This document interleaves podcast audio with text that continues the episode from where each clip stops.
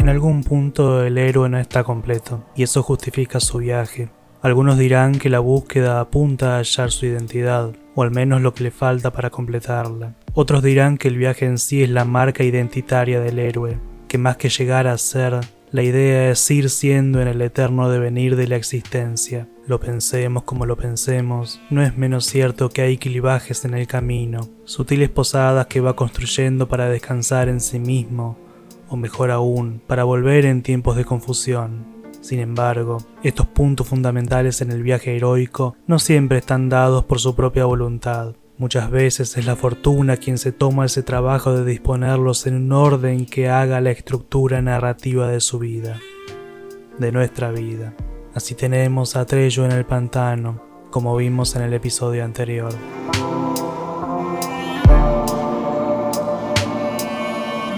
The Good Doctor es una historia en la que Freddie Highmore interpreta a un joven cirujano residente que padece algún tipo de autismo. Es una historia que se fundamenta mayormente en sus idas y venidas en el intento de insertarse en la vida social. Está más que claro que el actor hace un trabajo brillante y eso se ve a mi entender de manera muy acabada en algunos momentos que quiero reseñar en esta oportunidad. John Murphy tuvo una infancia complicada, en la que tras un violento episodio con su padre, acaba huyendo de su hogar en la compañía de Steve, su hermano menor. Este último es un personaje que no podemos no amar por el vínculo paternal que tiene con su hermano mayor y por las marcas que deja en la identidad de quien años más tarde se convertiría en cirujano. I got you a present. It's not my birthday. I got you a present anyway.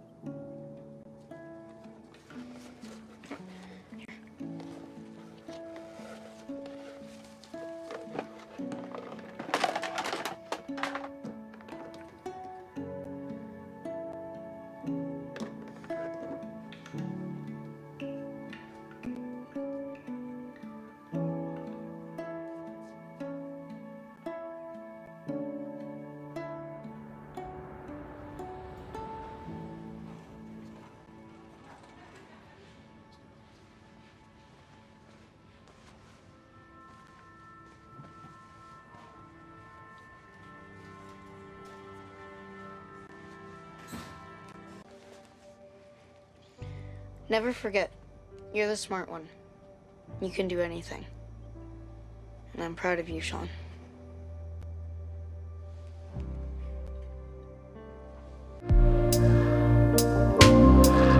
Realmente no tengo idea de hasta qué punto la generalidad de las personas puede identificar esas marcas esos discursos, esos ejemplos a imitar que fueron dando forma a las decisiones que tomamos para nuestra vida. Más cierta es la conciencia de cuán difícil es modificar esas estructuras que con tanto cariño conservamos. A menudo suelen ser circunstancias externas las que obligan al héroe a caminar en una dirección alternativa a la que viene llevando, o no, o puede simplemente volver a alguna de las posadas en las que todo fue claro y seguro.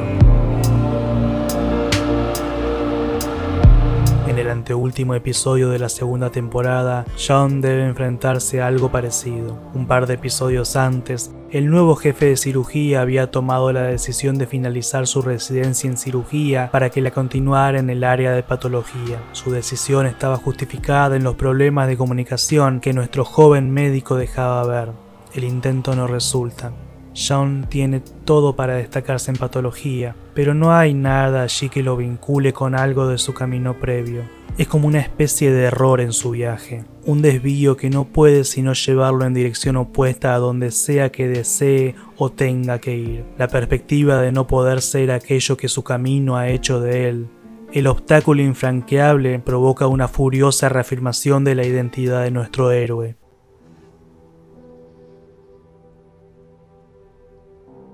I am a surgeon! I am a surgeon!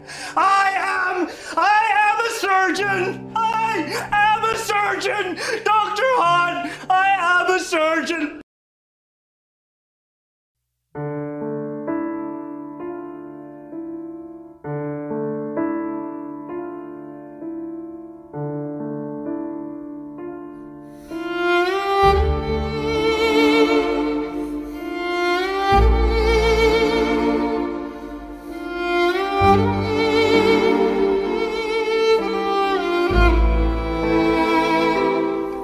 Pero sostenerse firmemente en su identidad no es suficiente, porque hay en el mundo quienes consideran nimiedades los designios irrenunciables de nuestra propia voluntad de ser.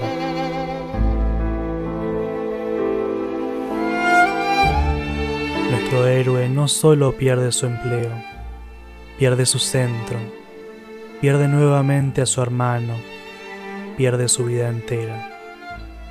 Se trata de una caída en un abismo cuyo fondo está lejos de ser una certeza cae. Y si bien sabemos que luego alguien le tiende la mano, la caída es todo lo que existe en ese momento eterno. Y está solo, por supuesto.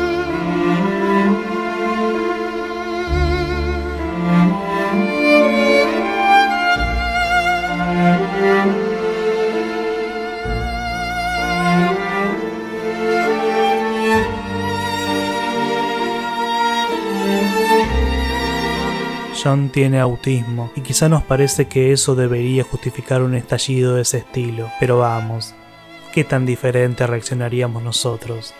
¿Haríamos algo mejor que sentarnos en el suelo a contemplar nuestra desgracia, con nuestra vida esparcida a nuestro alrededor y sin ningún tipo de fuerza para levantarnos? Nosotros también hemos caído, nosotros también estamos cayendo. Lo hacemos hace mucho tiempo, siempre un poco más la caída no es lo peor, un cosquilleo en la garganta que a veces humedece los ojos. Cualquiera pensaría que después de tanto tiempo somos inmunes a la caída, que estar rotos hace tanto tiempo hace que asemejemos el caer con la vida misma.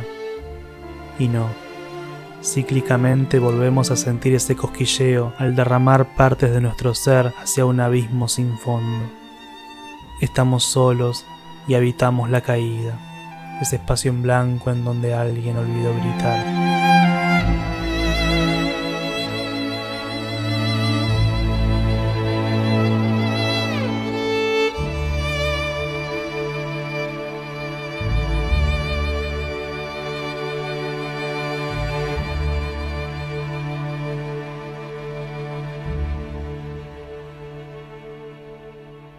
Si escuchar estas palabras te generó algo parecido al placer, al displacer, o a todo lo que está en el medio de ese espectro, o a los costados, o arriba, o abajo, o adelante, o atrás en tu esfera de emociones, sentite libre de manifestarlo a través de los signos estándar que esta plataforma ofrece. Y si tu carácter autoritario te lleva a pensar que alguien más debería sentir lo mismo al respecto, compartíselo. Muchas gracias y hasta la próxima.